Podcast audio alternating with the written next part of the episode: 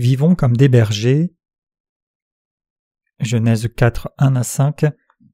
Adam connut Ève sa femme, elle conçut et enfantant Caïn, et elle dit J'ai formé un homme avec l'aide de l'Éternel. Elle enfanta encore son frère Abel. Abel fut berger et Caïn fut laboureur. Au bout de quelque temps, Caïn fit à l'Éternel une offrande des fruits de la terre, et Abel de son côté en fit une des premiers de son troupeau et de leur graisse. L'Éternel porta un regard favorable sur Abel et sur son offrande, mais il ne porta pas un regard favorable sur Cain et sur son offrande. Cain fut très irrité, et son visage fut abattu. Après avoir été chassé du jardin d'Éden, Adam coucha avec sa femme Ève et elle conçut un bébé. Il est écrit Elle conçut et enfanta Cain, et elle dit J'ai formé un homme avec l'aide de l'Éternel. Elle enfanta encore son frère Abel, Abel fut berger et Cain fut laboureur. Qu'a dit Ève après avoir donné naissance à Cain J'ai acquis un homme avec l'Éternel. Était très heureuse de donner naissance à Caïn et de voir que le bébé était en bonne santé. Le nom Caïn signifie obtention ou possession. Ève conçut de nouveau et donna naissance au petit frère de Caïn, Abel, et son nom Abel signifie souffle, vanité.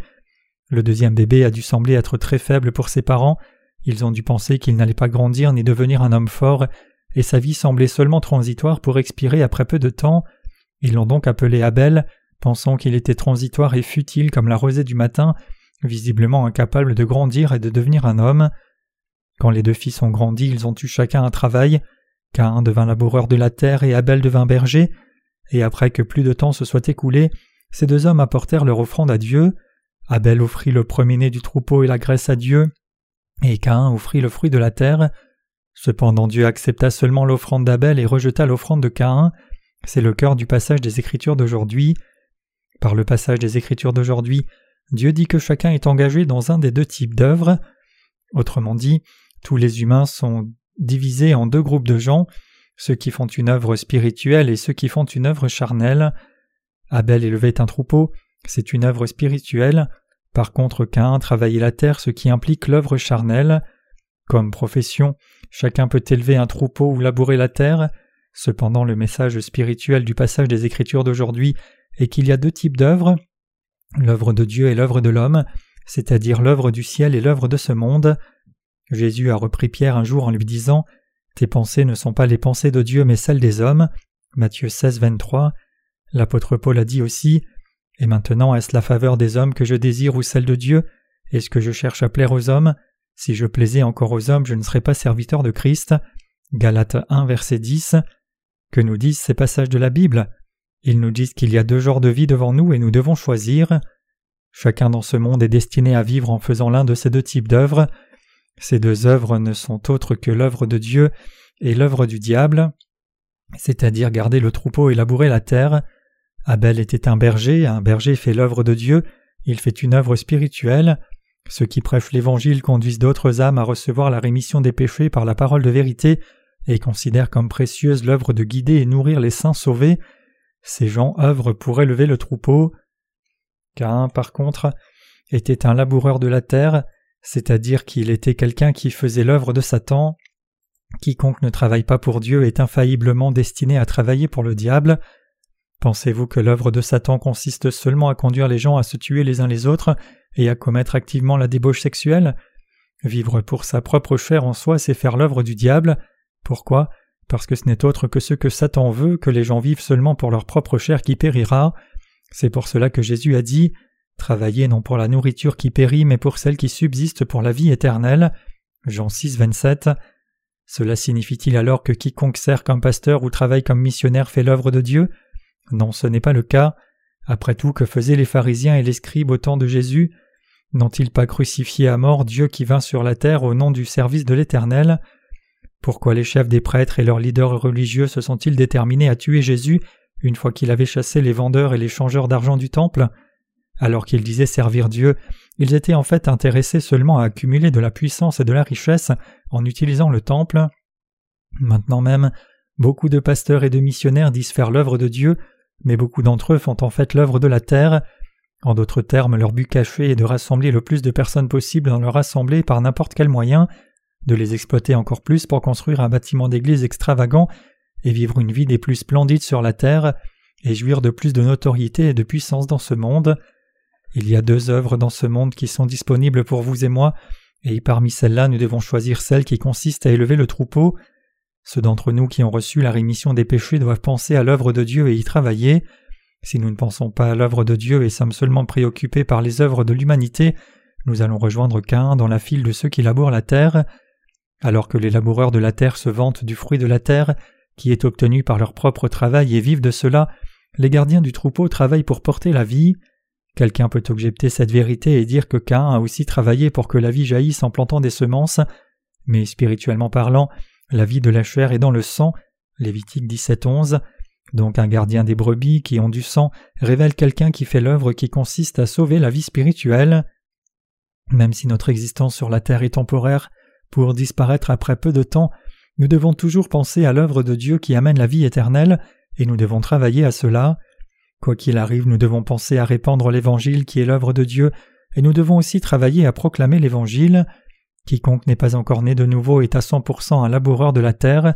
Il ne peut pas faire l'œuvre de l'Esprit même s'il le veut, car il n'a lui-même pas de vie. Quelqu'un qui est né de nouveau par contre est capable de labourer la terre et de garder le troupeau.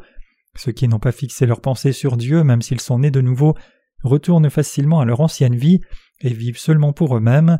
En d'autres termes, ils redeviendront une fois encore des laboureurs.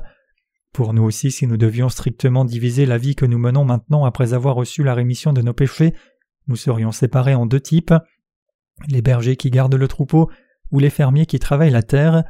Ceux qui gardent le troupeau pensent à l'œuvre de Dieu et y travaillent, alors que ceux qui labourent la terre pensent seulement à eux-mêmes et vivent seulement pour eux-mêmes. Nous sommes tous répartis entre ces deux genres de personnes. La question qui est devant nous est donc de savoir comment ceux qui sont nés de nouveau devraient vivre. Comment devrions-nous vivre ayant reçu la rémission de nos péchés? Nous devons effectivement travailler pour une cause digne. Puisque la Bible dit ici qu'Abel était un gardien du troupeau et que Cain était un laboureur de la terre, vous ne devriez pas penser Ah donc il est juste question de deux types différents de travail. En fonction du travail que Cain et Abel ont choisi comme profession, cela a déterminé de façon conséquente l'offrande qu'ils ont donnée. Abel, en tant que berger, a tué sa brebis et l'a offerte à Dieu, alors que Cain, fermier, a amené des produits de la terre comme des pommes de terre, des graines, des fleurs à Dieu. En d'autres termes, ils ont offert à Dieu le fruit de leur travail en fonction de ce que chacun faisait. Le même principe s'applique à nous aussi. Ceux d'entre nous qui pensent à l'œuvre de Dieu et y travaillent après avoir reçu la rémission des péchés sont capables d'offrir des fruits spirituels à Dieu. Par contre, ceux qui ne font pas l'œuvre de Dieu ne peuvent pas faire autrement que de lui offrir seulement le fruit de la terre. Puisque nous avons tous reçu la rémission des péchés, nous devons décider clairement si nous voulons vivre comme des bergers à l'exemple d'Abel ou comme des fermiers à l'exemple de Caïn. En d'autres termes, nous devons fixer nos pensées sur la question de vivre en pensant aux œuvres de Dieu et y travailler, ou de continuer à être attachés aux choses périssables de la terre et vivre pour ces choses qui périront. Quiconque a reçu la rémission des péchés doit infailliblement tracer une ligne claire sur ce sujet, sur la façon dont il mènera sa vie, et il doit choisir l'un de ces deux genres de vie. Vous devez clairement décider ce pourquoi vous allez vivre. Je ne peux pas vraiment dire je vivrai une vie parfaite, cependant je suis convaincu de ceci, même si j'ai des manques je vais vivre comme un berger à l'image d'Abel, il est convenable et correct du point de vue de Dieu que je vive comme gardien des brebis, et c'est ce qui est bon pour moi tout comme c'est bon pour quelqu'un. Si c'est vrai pour moi, alors c'est aussi vrai pour vous. Vous ne pouvez pas dire avec confiance que vous allez vivre une vie droite à cent pour cent, ni clamer que vous avez vécu une vie si vertueuse. Néanmoins, vous devriez positionner votre cœur en disant Moi aussi je vivrai comme un berger, plutôt que de vivre comme un laboureur de la terre à l'image de Caïn, je vivrai comme gardien de brebis. Ne devrais-je pas positionner mon cœur ainsi et vivre comme Abel? Maintenant que Dieu nous a donné la rémission des péchés et nous a permis de vivre une vie nouvelle, comment devrions-nous mener le restant de notre vie? Devrions-nous vivre comme gardiens du troupeau ou laboureurs de la terre? Si nous considérons sérieusement cette question devant Dieu et choisissons clairement dans nos cœurs, nous pourrons fixer nos pensées pour vivre comme des bergers. Cependant, même quand nous fixons nos pensées, dans nos actes nous sommes toujours incapables de vivre à 100% pour l'œuvre de l'Esprit. Néanmoins, nous pouvons au moins fixer nos pensées clairement et psychologiquement comme spirituellement, c'est le choix juste et bon que de décider devant Dieu Je vivrai comme un gardien des brebis. Mes chers croyants, comment devriez-vous vivre? Devriez-vous vivre comme un gardien de troupeau ou comme un laboureur de la terre? Comment voulez-vous vivre? Je suis sûr que vous voulez tous vivre comme des bergers. Cette vie est correcte et bénie, c'est ce que je crois. Même si nous pouvons nous trouver en train de labourer la terre de temps en temps, nos cœurs doivent toujours choisir et décider de vivre comme un gardien du troupeau. Il y a deux sortes de gens dans ce monde, ceux qui élèvent le troupeau et ceux qui labourent la terre. Les premiers font l'œuvre de Dieu pendant que les derniers font l'œuvre de Satan. Beaucoup de gens labourent la terre comme Caïn, mais les gardiens des brebis sont rares et très éloignés. Quel est le nombre de ceux qui pèsent le troupeau sur la terre? Il y en a très peu. En d'autres termes, ceux qui font l'œuvre de Dieu sont en nombre extrêmement petit. Bien que la Bible montre simplement qu'Abel était un gardien de brebis et que Dieu accepta son offrande quand il sacrifia le premier du troupeau et la graisse, un mystère merveilleux de la bénédiction est caché dans cette parole. Cela signifie que Dieu agrée ceux qui font l'œuvre spirituelle. Nous devons effectivement devenir des gardiens du troupeau devant Dieu, nous devons devenir des éleveurs. C'est pour cela que nos prédécesseurs dans la foi, d'Abraham à ses descendants comme Isaac et Jacob, tous avaient des troupeaux. Ils ne demeuraient pas à un seul endroit, mais ils se déplaçaient, cherchant de la pâture et de l'eau pour nourrir le troupeau. En d'autres termes, ils vivaient sur la terre comme des voyageurs et des nomades, dévoués pour donner naissance à la vie. Hébreux 11, versets 9 et 13. Cette profession d'élever le troupeau est impeccablement droite devant Dieu et c'est bon, c'est cent fois meilleur que de labourer la terre. Un laboureur de la terre peut fertiliser le champ chaque jour et manger seulement ce qui est produit par la terre. Par contre, le gardien des brebis fait fructifier le troupeau, le nourrit et en prend soin. Il est fréquemment témoin du mystère de la naissance d'une nouvelle vie qui se déroule sous ses yeux. Autrement dit, cette œuvre d'élevage du troupeau représente l'œuvre du salut des âmes. D'un point de vue spirituel, cette profession elle-même est un travail béni. C'est différent du fait de travailler la terre, c'est parce qu'il est question de vie. Combien un agneau qui vient de naître est mignon.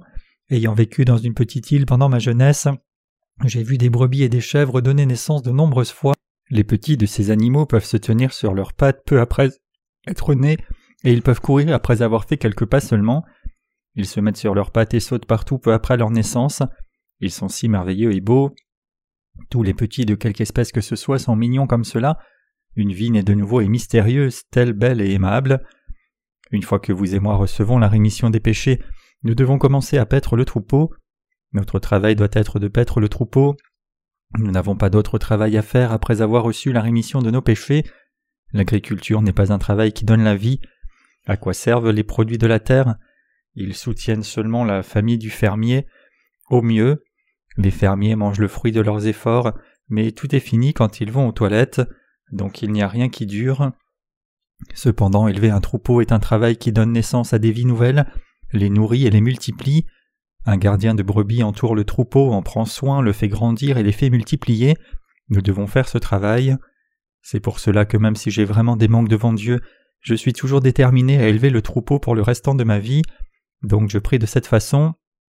Seigneur, même si je suis insuffisant, je veux paître le troupeau, je prêcherai l'évangile à beaucoup de gens dans mon pays, je prêcherai aussi à l'étranger jusqu'aux extrémités de la terre. Je veux conduire les frères et sœurs à notre école de la mission, à travailler comme gardien de brebis. Aide-moi s'il te plaît et permets-moi de vivre le restant de ma vie comme un berger à l'image d'Abel. C'est mon désir sincère que vous travailliez tous comme bergers une fois que vous recevez la rémission des péchés. Plutôt que de vivre votre vie juste pour travailler la terre et vous nourrir vous-même, je veux que vous travailliez tous à sauver au moins une âme, à donner naissance à une nouvelle vie, et à nourrir correctement les sauvés pour qu'eux aussi puissent en venir à paître le troupeau. Si nous participons effectivement maintenant à répandre l'Évangile après avoir reçu la rémission des péchés, alors nous sommes tous des gardiens du troupeau. Vivre pour l'Évangile, offrir nos ressources financières pour l'Évangile, consacrer notre temps, travailler dur et prier, toutes ces choses c'est paître le troupeau. Tout ce que nous avons à faire c'est fixer nos pensées pour faire cela. Si nous fixons nos pensées pour vivre comme des bergers et vivre par la foi, alors nous serons capables de vivre une vie digne comme celle-là, car Dieu nous donne spécialement sa grâce, ses bénédictions et sa puissance. Par contre, labourer la terre demande beaucoup de travail par nous-mêmes. Même si quelqu'un travaille dur, tout est fait pour lui-même, produisant seulement de la nourriture périssable qui disparaît une fois que quelqu'un la mangera. Combien les laboureurs doivent-ils travailler dur Alors que les gardiens de brebis doivent aussi travailler dur? Leur travail donne naissance à la vie. Ce n'est pas par leur propre dévouement, mais par la vie que Dieu leur a donnée qu'ils s'unissent à Jésus-Christ et donne naissance à des enfants spirituels.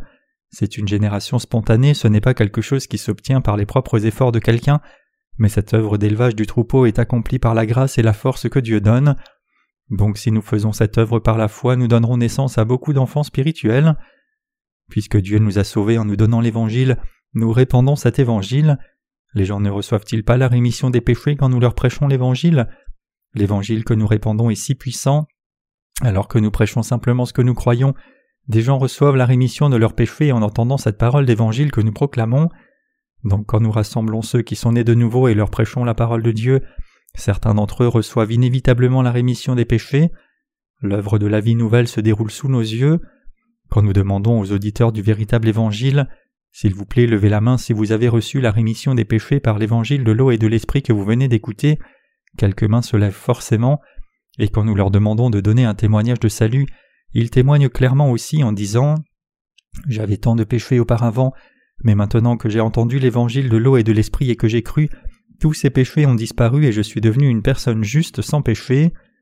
Au lieu de se dévouer à tous nos efforts sur la terre pour cueillir le fruit de la terre comme Cain, nous travaillons à répandre ce que Dieu nous a donné, nous partageons la parole de vérité, nous donnons naissance à des enfants spirituels, les protégeons aussi, les conduisons dans l'Église, et leur enseignons la parole pour qu'ils puissent donner naissance à davantage d'enfants spirituels. Un berger est quelqu'un qui multiplie et prend soin du troupeau. Il travaille pour s'assurer que le troupeau fera beaucoup de petits, et il nourrit et protège les petits pour qu'ils donnent aussi naissance à encore plus de petits quand ils seront grands. Donc la vie d'un juste est une continuation de naissance encore et encore. Matthieu chapitre 1 commence par une généalogie qui décrit qui a donné naissance à qui. C'est parce que les gens cités dans ce passage sont tous nos prédécesseurs dans la foi qui ont fait paître le troupeau. Vous et moi devons aussi faire cette œuvre. Sans exception, nous tous qui sommes rassemblés devons nous dévouer à cette œuvre. Alors que nos vies se poursuivent, nous devons positionner nos cœurs et faire cette œuvre. Nous n'avons pas d'autre travail à faire. Maintenant que nous avons reçu la rémission des péchés, que devrions-nous faire? Nous devrions paître le troupeau. Nous ne devrions pas labourer la terre comme Caïn. Sœur Rebachoy de Russie, ne retourneras-tu pas dans ton pays après avoir été formé ici? Que devras-tu faire quand tu seras de retour en Russie? Tu dois paître le troupeau. Plutôt que de chercher un travail dans le monde, tu dois dévouer ta vie entière à paître le troupeau. Tu dois t'unir aux autres serviteurs de Dieu là-bas et prendre soin du troupeau. Pour rassembler le peuple de Dieu, partage-leur la parole, témoigne de la parole, fixe des horaires de réunion, protège le troupeau des menteurs semblables à des loups, et continue d'enseigner le troupeau. Ce n'est autre que paître le troupeau. Sir Choi, tu dois vivre une vie spirituelle comme celle-là. C'est la raison de ton existence, c'est pour paître le troupeau que nous existons. Le passage des Écritures d'aujourd'hui dit Abel fut berger et Cain fut laboureur. Il est dit aussi qu'Abel amena le premier-né du troupeau et la graisse comme offrande à Dieu. Quand Abel sacrifia son offrande, il n'a pas seulement tué un agneau pour le placer sur une pierre, mais il en a coupé l'estomac, retiré la graisse et les entrailles, le foie et les boyaux, puis il coupa et retira les parties impures. Ensuite il coupa la chair en morceaux, les plaça sur l'autel, mit la graisse qu'il avait retirée sur la chair, puis les brûla pour les offrir à Dieu. Que signifie tout ceci? Cela signifie qu'Abel sacrifia son offrande à Dieu selon la loi du salut, par laquelle Dieu nous a sauvés en croyant dans le même évangile qu'il avait entendu de ses parents. Dans un holocauste, l'on doit poser ses mains sur l'animal avant de le tuer. C'est le processus essentiel pour transférer tous les péchés sur l'animal. Puis on doit le tuer, prendre son sang, le couper en morceaux, puis enlever toute la graisse attachée aux entrailles et les placer sur la chair avant d'offrir l'holocauste comme un parfum agréable à Dieu. C'est le processus indispensable bibliquement pour un holocauste légal. Abel devait offrir le même holocauste avec le premier-né de son troupeau et la graisse. Que signifie la graisse ici? Elle révèle Dieu le Saint-Esprit. Autrement dit, Abel a cru selon ce que Dieu avait dit. C'est ainsi qu'Abel a adoré Dieu, et quand il a effectivement adoré ainsi, Dieu l'agréa. Les parents d'Abel, Adam et Ève, avaient l'évangile des vêtements de peau. Pour préparer les vêtements de peau, un agneau était sacrifié, cet évangile des vêtements de peau comprenait l'imposition des mains qui transféraient le péché sur l'animal à sacrifier et le sang versé. Abel sacrifia son offrande à Dieu comme cela avec la même foi. Quelqu'un pourrait-il amener une objection à mon interprétation en disant Où trouvons-nous l'imposition des mains dans le récit des tuniques de peau de Genèse chapitre 3 Mais vous devez savoir que la Bible montre la vérité pas à pas. Par exemple, Genèse 3.15 dit Je mettrai inimitié entre toi et la femme, entre ta postérité et sa postérité, celle-ci t'écrasera la tête et tu lui blesseras le talon. Ce passage révèle clairement Jésus-Christ comme notre Sauveur, mais nous ne pouvons pas trouver un seul mot concernant son baptême et son sang versé dans ce passage. La Bible est la parole de la révélation, nous ne pouvons l'interpréter que par l'inspiration du Saint-Esprit. Jean 16, 13. Dans le livre du Lévitique, nous voyons que lorsque le peuple d'Israël sacrifiait ses offrandes d'expiation, ils devaient infailliblement offrir la graisse avec la chair après avoir posé leurs mains sur la tête de l'animal, Ils recevaient la rémission de leurs péchés quand ils faisaient un tel sacrifice. Quand nous croyons dans l'évangile de l'eau et du sang que Jésus nous a donné, tous nos péchés sont enlevés de nos cœurs et ils sont expiés. Nous devenons des gens sans péché. Quand nous avons ce genre de foi qui nous rend sans péché, Dieu nous fait don du Saint-Esprit. Recevoir le Saint-Esprit n'est pas quelque chose dont nous sommes conscients à travers nos sens. Pensez-vous que quelqu'un doive sentir un feu ou des frissons quand il reçoit le Saint-Esprit? Si un tel phénomène se produit, cela signifie seulement que cette personne a reçu un mauvais esprit. Dieu le Saint-Esprit est paisible comme une colombe et pure, donc il vient dans le cœur de ceux qui n'ont plus de péché, qui ont reçu la rémission des péchés. L'adoration que nous devons offrir à Dieu est celle-ci. Seigneur, merci de m'avoir sauvé. Merci d'avoir expié mes péchés par ton eau et ton sang. C'est seulement quand nous adorons Dieu par la foi ainsi qu'il accepte notre adoration. Par contre, Cain apporta le fruit de la terre comme offrande à Dieu et Dieu ne l'a pas accepté.